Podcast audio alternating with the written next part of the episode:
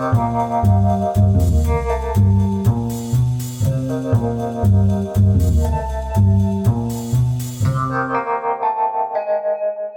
家好，欢迎收听乌 Ben，我是节目主持人古怪教授谢承彦。我是社会观察家俊奇，哎，俊奇，你有上过酒店吗？我只有在酒店打过工，在当过少爷。那你可以分得清什么呃礼服店、制服店、什么便服店？大概知道，那是什么差别？就是价格差别而已，是只有这样吗？其实玩的也不一样好，其实我有去过了，哦，真的哦、我连阿公可以聊一，下我连阿公店都去过。啊？你怎么都不挑？可是我觉得阿公店我比较难接受，就是在那边服务我的年纪都比我大。应该可以当妈了吧？什么阿妈？我觉得有的我都可以叫她阿妈了。哦，真的假的？对啊、可是我也我确实我也一直搞不太清楚礼服店、便服店跟制服店的差异啦。但是就像你讲的，这三个之间的差别，应该就是价格有差，还有玩法不同，玩法不同。但是说真的，其实我虽然去过，但是就是跟大家一起去聊聊个事情这样，然后也不是说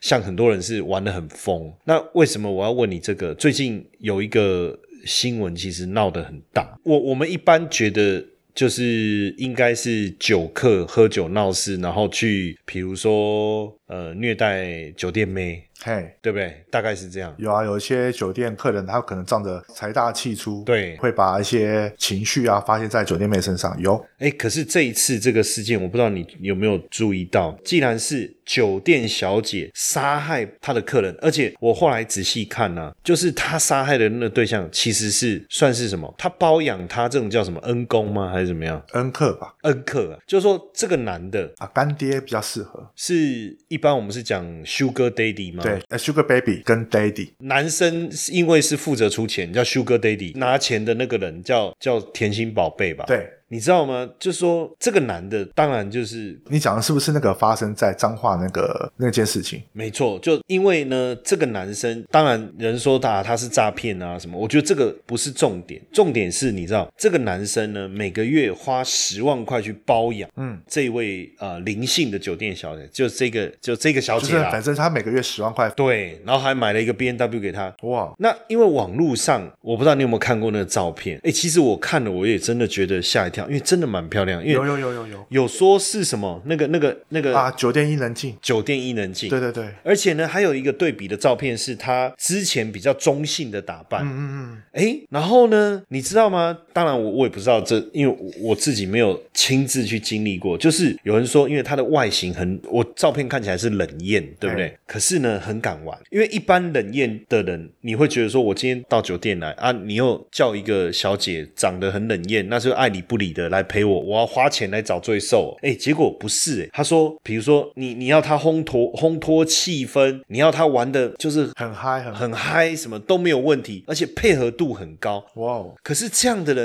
怎么会会杀人呢？我那时候在想说，这是不是中间有什么误会哦？而且我觉得这个比较严重，是说是家人一起，因为一般来讲，你如果真的遇到这种事情，应该不至于家人一起，对不对？一定会劝说啊，不要这样了。结果没想到是呃，他爸爸、他妈妈跟他这个弟弟都一起涉案，而且是设了一个局哦。然后呢，呃，让这个男生去他们家做做客的时候把他干掉。哎，我觉得这个就很奇怪是，一般家人听到说，如果自己女儿或者是说自己的小孩子碰到委屈，就顶多安慰他，或者说让他带离就是这个职场，就是让他逃离那个地方，或是让他远离那个人。可他们选择方式既然是用杀人，这个我还真的是让让我觉得蛮匪夷所思，对对蛮匪夷所思，对不对？而且重点是哦，因为哦，就是他们把他给杀害以后，把他绑住了嘛，用塑料袋包起来，然后绑了十块。为什么？因为怕呃弃尸，怕尸体浮上来嘛。然后呢，他们是把尸体丢在哪里？就是这个东罗西。嘿可是东罗西平常水位大概两公尺深哦，可是当天你知道吗？就是为什么会被发现？就是水位不够高啦。嗯，水位不够高浮出来，哇！实际上呢，呃，说真的哈、我们从这个男生被害人是不是？就这个被杀害的这一位，被害人嘿，从他的脸书看起来，就是他认识这个女孩子以后，他很迷恋她，嗯，所以呢，呃，他就每个月给他包养费，哦，每个月给他包养费。但是呢，当然就是我觉得是不是在对待他的过程有什么样的一个冲突？然后呃，听说啦哦，听说就是曾经比如说出手打人呐、还是什么之类的，或是说对待他的过程并不是让对方很开心。就我知道是，好像女生也说是男生把他当性奴，所以他不甘心被当性奴之下才动杀机。但是我我我我是这样想哦，就是说，因为他每个月给他十万嘛，对啊，好，那他杀害他，他就有一个讲法。说哦，因为他他虐待他啦，他怎么样？但是我想在想这件事，就是说这个就是包养，就是一种包养嘛。对啊，这就包养啊。好，我第一时间看到这个讯息的时候，我比较难理解的是为什么要包养酒店小姐？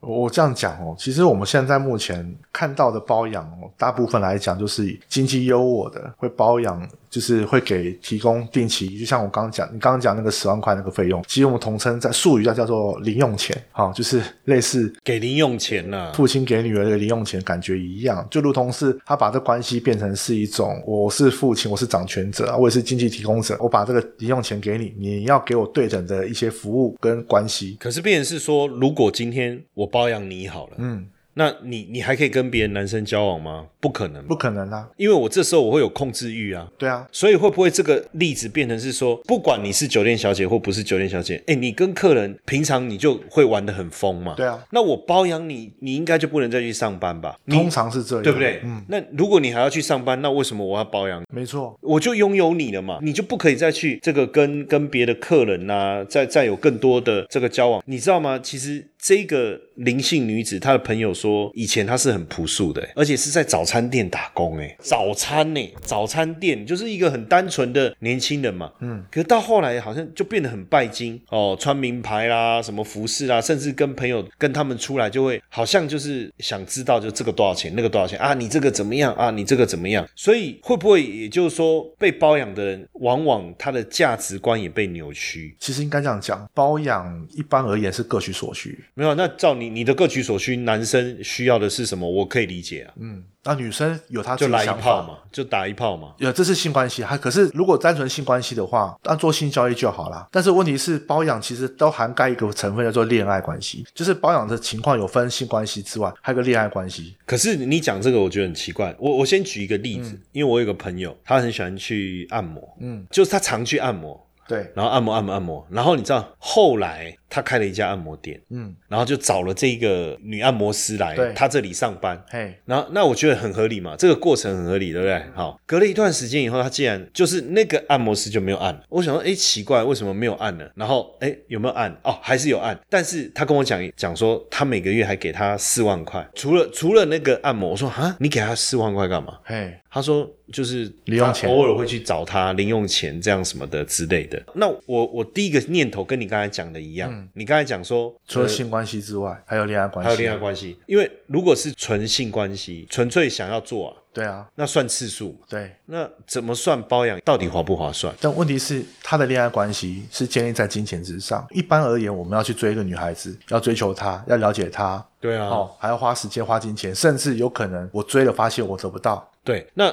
你你刚才讲这个，我就是我的意思就是说，那我朋对我朋友来讲，他可能觉得两个之间有个恋爱关系，嗯，对不对？因为我要给你安全感嘛。对啊，因为可能可能女方也曾经提出过说她没有安全感嘛，嗯，好，那他就说那不然我每个月给你一些零用钱好不好？当然不可能说我们两个，然后就我就说我包养你嘛，好啊，你不要出去外面抛头露面嘛，应、啊应该绝对不是这样的开始嘛，对不对？应该就是说女方可能不知道讲了什么或者什么，那两个字就是说啊，那我给你一些零用钱啊，你就不要怎么样怎么样之类的不，要那么辛苦了。对，哎对，大概对不对？哈，最常讲啊，你不要那么辛苦，我给你一点零用钱，对我证明我能养得了你，就家用嘛，对对不对？好，那男生的心里就会有一种优渥、优越感，优越感，还有占有欲嘛。还有可以掌控。那女生愿意是他真的也也有投入了恋爱的这个氛围当中吗？女生大多数被包养的女生，其实大多数一个是她是有自己的目标跟理想，她觉得这样比较快达到目标。对，因为。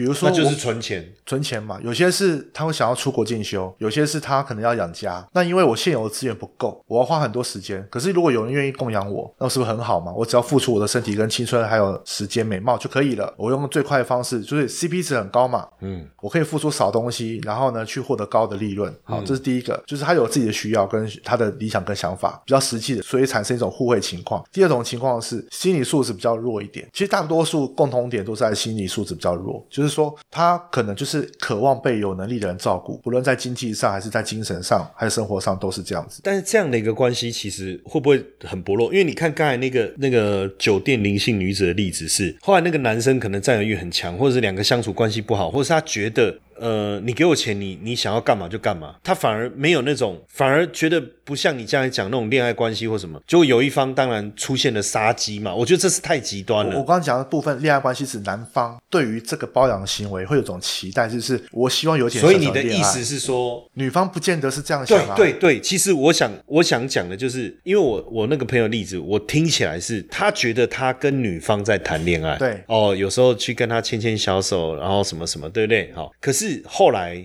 你知道吗？就是他可能也有一些压力，嗯，经济上面的压力，他就少了。我跟你讲，还不是不给哦，只是给的变少而已哦。后来那个女方就直接说啊，其实因为最近刚好她认识一个怎么样可以帮助她开店还是什么的，就讲出来了嘛。哎，只是变少而已哦，还不是没有哦。所以就像你刚才你刚才讲这个概念啊，是不是？就是说会有这种包养的，是不是女方其实她跟我们一般人所想的其实有一些不同，她就是有一个目标，可能她就想要开店。对你包养我，我每个月存钱，我很快可以开店。对，啊，你现在减少了，我存钱的时间要拉长了。嗯，那刚好有一个人要找我资助我开店嘛。，对，那刚刚好嘛。那可能也是用相同的方式嘛，只是说我只是把给我钱对象换成另外一个人而已。对啊，所以我还说，男生对包养这个行为多少会有点恋爱成分，即便他是已婚的情况下，所以才会找小三的情形出现，因为他会认为说，我的事业、我的物质、我我的物质的条件已经够了。但是我有时候因为工作太忙了，有时候还是男生会有点想要去满足过去可能失恋啊，或者说他一直没有或是新鲜感，或者说他可能会想要找回以前恋爱的感觉。但是女生不是这样想，女生大多数都是，就是被包养女生大多数都是有她自己目标跟想法，不然基本上讲谁会愿意？但是我要先强调一点，现在目前是男生包养女生居多，我们常听到是这样，可是倒过来也是如此，女生也是这样，你说，如果今天女生去包养男生，也是女生会期望有点恋爱，或者是找回亲情或者爱情的。所以所以重点应该是说，重点应该是说，付钱的那一方，对，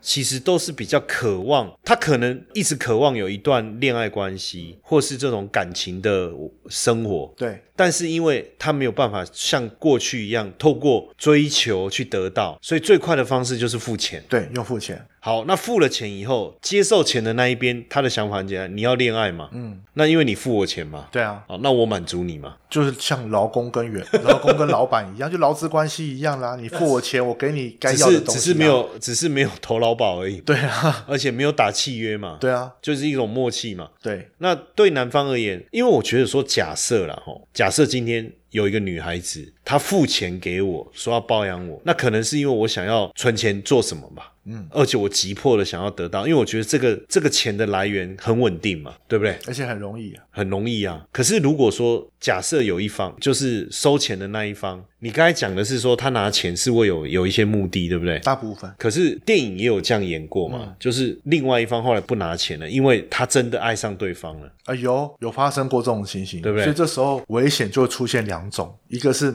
就是被包养的人真的爱上了包养他的男人，而且还为他甘愿生子，他就想要上位对，就是是小三要符合正宫，甚至还生下孩子了，这样子。哦。你最近好像有一个部长，好像还是官员是这样。对对对，但我我我我在想另外一个一个问题是说，基本上我自己的感觉是，现在我们所听到这种包养的案例好像很多。对你会有想想说包养吗？我有能力的吗？对啊假如你有要是有能力哦，还蛮想尝试看看的。可是问题是，这有风险。为什么？因为哪一天，也许你不给他的时候，他有可能会对你报复啊。因为你要知道哦，基本上我们常见到的一些一些社会新闻，包养的人比较容易挂掉。哎，为什么？包养的人比较容易比较容易挂掉。你说付钱那一个啊、对，比较容易挂掉。为为何？两个原因啊。第一个原因就是我刚刚你啊，今天我们所看到新闻新闻的内容，难不成你你刚才讲的是被杀害吗？被杀害。嗯，那我想的是说，他为了拼次数啊，哦，没有啦，那个是精尽人亡，那是不同的。我想被杀害原因是原因是因为说哈，如果今天他想要继续维持的关系，跟女方不想要，因为女方可能目的达成了，对，那男方想要继续维持的关系，因为他毕竟可能恋爱的次数啊，因为毕竟包养不是每天都可以这样相聚，或者说都可以有有类似性性行为的发生，所以他可能想维持下去，但是女方不见得会想要继续维持下去，可又摆脱不了那种控制。这时候就像这个新闻一样，其实去年中国大陆那边也发生过，有个十九岁的女生也杀了她的老板，就是因为这个你行说的老板就是 Sugar Daddy，对，类似这样子，干爹了干爹了哈，就是因为说干爹想要维持下去，可是十九岁的女生已经有了真正爱她的男朋友了，她想要结束这个不正常的关系，那因为摆脱不了，所以只好把他杀掉，有发生这种情形。但是我在想一个一件事情哦，就是说，比如说我去包养一个女孩子，我到底是真的出于照顾她，就我的心态啦，就是说我是出于照顾她，还是说？我想要透过钱买一段感情，我我我觉得说，如果从这两个角度不同的角度去出发，变成说我们两个在谈感情嘛，我我真的觉得我爱上你，你也爱上我，就我有感觉，然后我真的觉得就是我想照顾你，那这个这样子不是跟正常男女发展当中的模式是一样的？不一样，不一样的地方在于是说，其实更深层的原因了哈，就是说会去包养女性，或是说女性会包养男性的人，基本上除了条件优渥，这个是现实必然要的。你现在讲的情况，其实我们一定要定义的吧？对要不然变成是说，比如说我们两个正在谈恋爱，嗯，然后我们感情进展的顺利，但我们反正就没结婚，嗯，可能是我已婚或我未婚，不管，嗯，我先不管这一边，反正我们两个就是在一起。然后呢，我每个月就就给你几万块，可是你刚刚要讲负担，不用，刚刚讲的情况是说，是两个人谈恋爱，所以说两个人彼此男有情烈妾有意。，对对，但是包养不见得是单养，包养部分是单方面所以其实变成是说，我们还是要把包养讲清楚对啦。就是说，真的是这个发展的过程没有恋爱这一个，没有恋爱这个过程。对，没有恋爱这过程，就算是有，但是建立在于是女生是有需要，是有实际的现实需要，男生是有寄放一些感情在里面，是这样情形。所以换句话说，一定不是男有情妾有意，不是，就算是也是以后才会发生。所以包养在这个层关系上是不可能会有郎有情妾有意。如果是的话，就是谈恋爱就好了。但为什么还要去用金钱建立一段爱情关系？而且这个爱情关系是非常的像泡沫一样，只要找个更有钱人出来，这段关系就没了。您现在正在收听的是乌 Ben。我们团队有两个节目，一个是您正在收听的 Wu Ban，主要以社会事件评论为主轴；另外一个是华尔街见闻，主要以财经时事分析为主轴。有兴趣的听众可以直接搜寻华尔街见闻，欢迎一起关注收听哦。但是我我就想到一个哈，就是说会去想要包养别人的人，他应该就是喜新厌旧啊。也不见得，基本上呢，因因为你你想嘛，如果我是真的爱一个人，我怎么会觉得我用钱可以收买他？我会花时间去经营嘛。嗯，那我想用钱去收买他，那代表说我认为时间是可以用钱来缩短的嘛，因为我就不用我就不用追追重新追女孩子，不用了解。对，就我对他有好感嘛，那我就说，哎，那你不就像你刚才讲那句话嘛，那你就不要那么辛苦了嘛。对啊那你的经济问题我来帮助你，其实讲白之后，我包养你，你要不要这种感觉嘛，对不对？那这样的男生，当然你就说经济条件一定比较优渥嘛。对像刚才像这个案例，他就是他们说他是诈骗集团首脑，那 当然看人当然经济优渥啊。好，但在这种情况下，是不是我就说这个男生应该也是我包养你啊，我随时可以换呢、那你要看换的对象是不是如他所想征服的对象。我刚刚讲个还没讲到一点，就是说，大部分已经获得条件优渥的男性，其实会去包养这个行为，原因是因为说说哦内心会有些缺失跟寂寞，也就是说他必须透过炫耀财富来满足他自己内心的虚荣感，其实是那种暗藏，就是一种暗藏想要征服女人的一种胜利的感觉。所以你刚刚讲的情形是，如果说这个女孩子，好、这个女孩子她可能条件没有非常好，那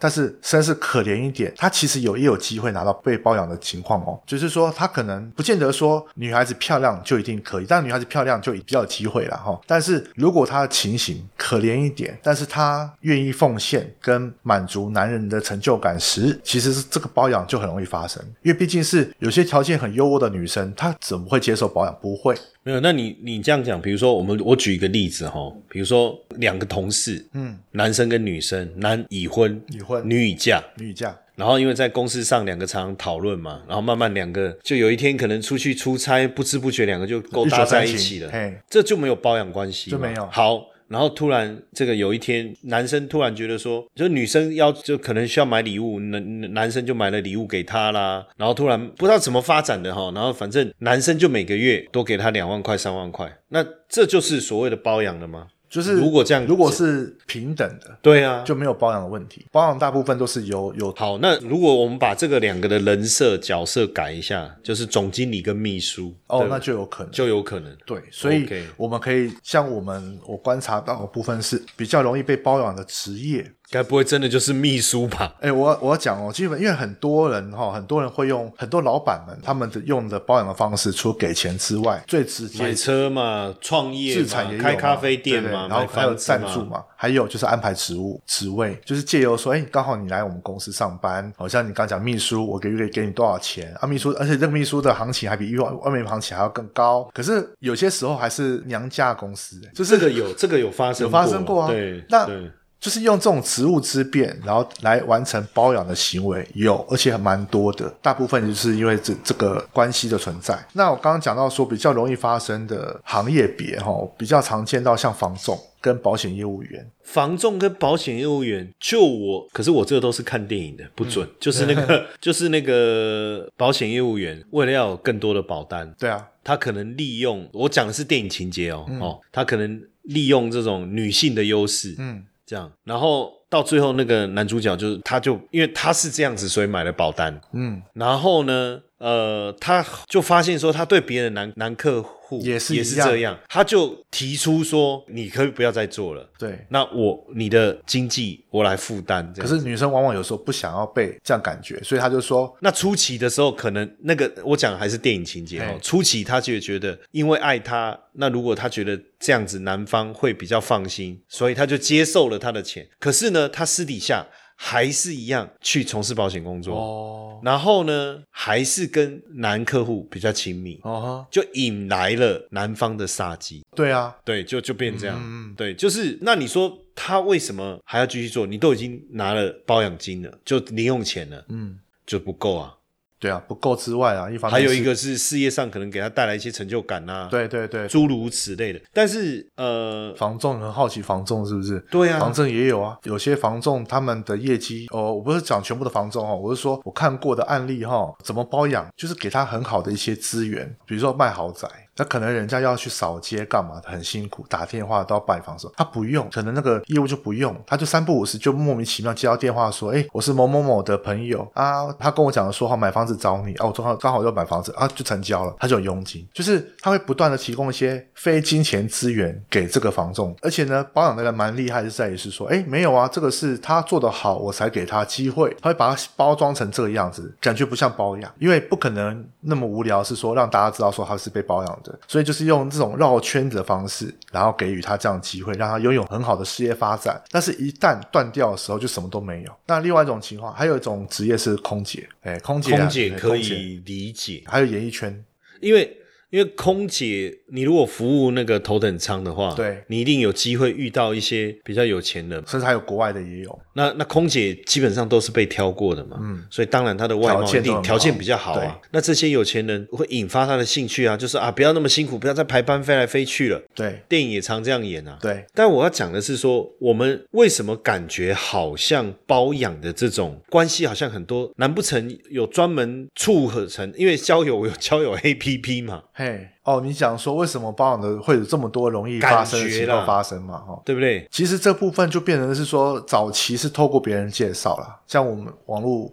还没发达之前，但是我怎么可能去介绍一个人说，哎，他想要包养人，你你要不要给他包养？有啊，以前那个我们最常听到饭局妹就这样来的、啊，哦，经纪人嘛，所以变成是说，饭局妹可能一开始是一次性出席，，类似像面试一，样嘛，然后几次以后，哎，这个富商觉得这个饭局妹不错，对，就直接跟他说啊，你不要那么辛苦了，对。哦，对不对？因为可能这个饭局妹她只是小模嘛，对。哦或是像一些跑龙套演员，对。或是说刚出道的那一种，但是因为没有机会，没有机会去，甚至甚至说啊，那不然我来赞助你拍片，对当女主角，当女主角，哎，就类似那这样子。这这种中介有可能。以前常听到是这样，对，现在更先更先进。刚刚你讲过，有一些像交友软体有 A P P 嗯。有交友网站。啊、哦，啊，现在呢，现在有所谓的包养网站，专门提供媒媒介。那就是一有一方给 Sugar Baby 找 Daddy 用的啦，想要被包养的人对，他就把他的资料 po 上去、哦，或者是或者是说我想要包养别人，我在网站上物色我要包养对象，那这样跟那个什么色情媒介有什么不一样？一样啊，就几乎是一样。那就好像说那种色色情网站呢、啊，它也是啊，就是我想要找男生想要找女生，他想要的条件，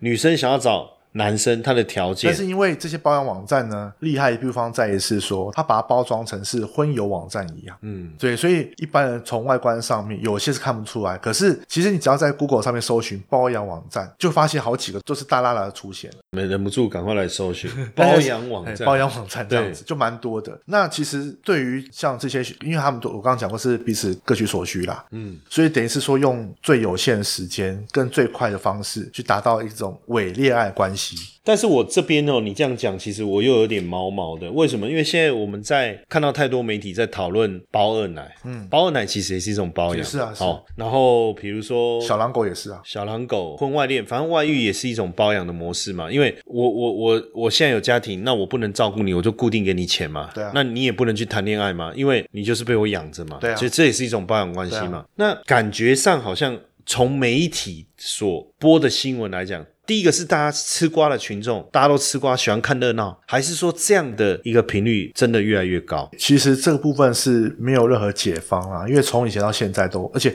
保养这问题行之有年，从古代就到现在就有了。像以前古代君王，呃，不要说君王了，君王那不叫包养了啦，直接看名门正娶了嘛。对那后宫佳丽三千人但是像，比如说像那个富商啊，以前古代富商富商我就就比较多童养媳也算是了嘛。童从小开始开始养到养到长大之后再娶她嘛，类似这样的行为。那其实坦白讲，这种事情是整体性的问题啦。就是说，如果贫富差距，也就是说在这种贫富差距现实状况没有改变的情况之下，从早期男人负责赚钱养家，那女人要貌美如花，就是要负责打扮，然后再当家庭主妇那种情况的话，这种观念如果没有改变，那其实这种包养情形会一直不断的发生。所以为什么说现在目前大多数是男生包养女生，而不是女生包养男生？就是因为早期观念就是男生要赚钱，女生要要持家、勤俭持家勤俭持家这样，所以变成是说男生都是经济的提供者。那这种情形不变情况之下，有什么样的情况会改变？有对象不同，因为现在目前女生的经济能力不像以前一样那么差了，或者说她已经有自主能力了，所以会发现到说包养这个行为不会改变，但是只有在谁包养谁的问题改变而已。所以现在目前很多经典名言就是“阿姨，我不想努力了”。阿姨，我不想努力。对对，最近一天到晚听到人在讲这句话，为什么会讲这个东西？我刚开始还还不太理解这什么意思。嘿，为什么会出现这种阿姨不想努力的？就是因为太多男生现在目前可能像呃七零年代、八零年代、九零年代哦，可能就过了经济起飞之后的那些年轻人们，现在目前过得很苦。但是呢，那些阿姨们是已经经历经过经济起飞的，可能已经小有资产的。那我现在目前要这么辛苦的去打拼买房子，可能要拼个二三十年，哦，然后拼到后面已经青春年华都没了。那如果有个阿姨愿意说，哦，一样，来来来，那个年轻人啊、哦，我每个月给你十万，你服务我，哦，一样有性关系，也有恋爱关系，甚至有可能有些富婆，她为了过去为了打拼事业，牺牲很多青春年华啊，因为女人嘛，怕老了没人要，那这个富婆有没有姿色？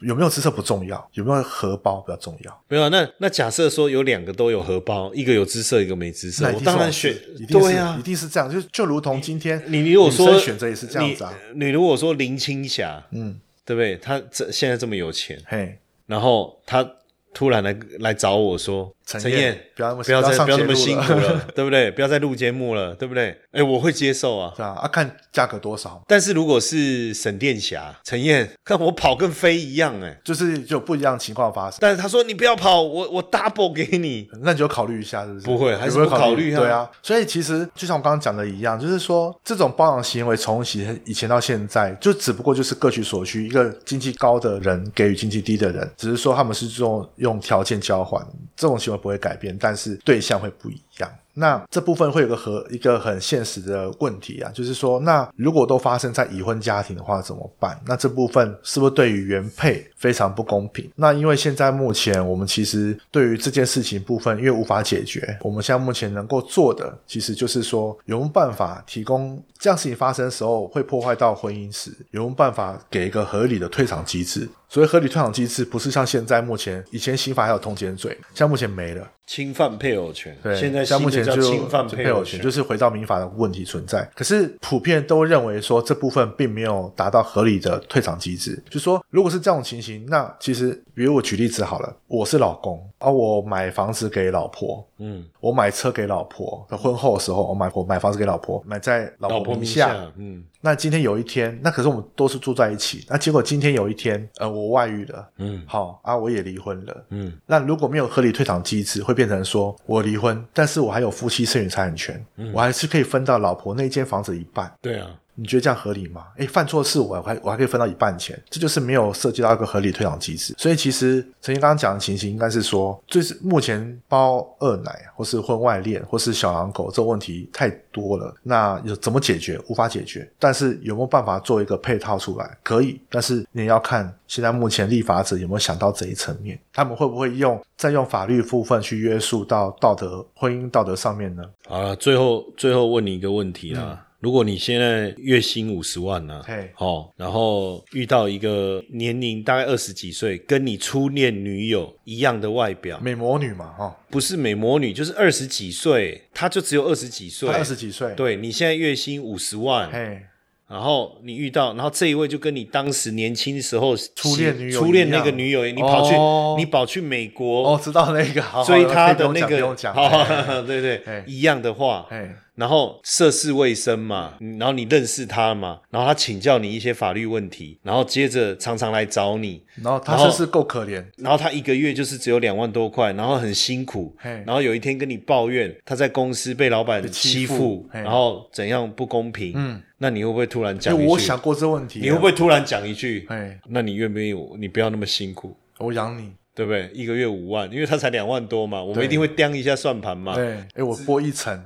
不不是还可以，比如说他月薪两万五，嘿，你多五千，他一定不愿意嘛。对啊，但是五万呢？然后对不对？你会不会你你会不会讲？我刚才我刚才我有前提假设了哦，对不对？我有前提假设，月薪五十万了、哦，所以那五万对你来讲百分之十而已啊。对我我我真的想过这个问题。如果发生这种情况的话，我真的我跟你讲，我敢对天发誓说，我不可能会这样做。原因是因为我是一个很怕麻烦的人。为什么？包养一个小妹妹啊，我要忍受她的情绪，嗯好，还要去顾她，嗯然后甚至可能她有一些情，因为今天她她会这样对我，也会这样对别人，嗯所以我还要去去知道说，有可能也会失去他。嗯那与其这样，干脆一开始就不要有。因为我去与去惹这麻烦，还不如把钱留在自己身上。对，那我找阿姨行不行？但如果那如果反过来 我，找阿姨是不？对对对，反过来有一个阿姨嘿，说：“俊奇，嗯，不要再那么辛苦了。对，你现在一个月开销大概多少？嗯，哦，十万块，那我给你二十万，好不好？你就专心的陪在我身边，这样子嘞。看状况了哈。这样以后要看状况，哎，我我刚可三十。不是不是，就像你刚刚讲的，也要看外在条件了嘛，以及说他是不是那种，因为你要想到说，如果今天我因为拿这笔钱，然后受制于他，哎，我是一个很爱自由的人，我其实不太喜欢被受制于人，所以不管是包养人也好，还是被包养人好，都会有一种被限制的情况。所以你，所以你，我我觉得这样听完，其实不管是包养人的或被包养的，其实某一种情况下，他们都应该有某些特定的人格特质，对不对？就是他可能比较有可能去达成这种就像我刚刚讲的，心理素质比较弱一点，他想要被渴望被照顾，或者是说他有想要去有优越，想要去征服，然后会去包养人的人，可能比较没有去考虑到这个事件后面长期可能产生的影响。当然，因为他们会认为说，我可以随时解除这份契约，我可以随时再换别人包那养，坦白讲也没有契约啦，对不对？就是就是这种关系啦。嘿，坦白讲没有契约。嘿，哎、其实今天聊了这么多啊，我我其实蛮心里蛮沉重的啦哦，我我我觉得说怎么会变成，就是说变成这个样子，好像又避免不了，然后又这么多的事件，然后你看酒店女啦、包养啦，你刚才讲的这些，坦白讲，我不知道，我我我我我坦白讲，我已经没有想法，你觉得呢？其实就刚刚讲的、啊，这种事情这样避免不了，那就只能大家就现实状况，因为你要想，你会觉得沉重是必然，是因为早期我们以前的社会形态还没有像现在这么的复杂，本来应该更现代化的社会，结果反而衍生出更多社会问题，所以我觉得这个东西可能以还有很多背后因素啦。我觉得这部分一时之间讲不完那么多，可能在下次再聊的话题中，再再去讨论到别的议题，会会更能解释为什么现在会有这些现象的情况发生。嗯，好，那这样下次找时间，你有空我们再聊。好的，没好问题。，晚安。晚安。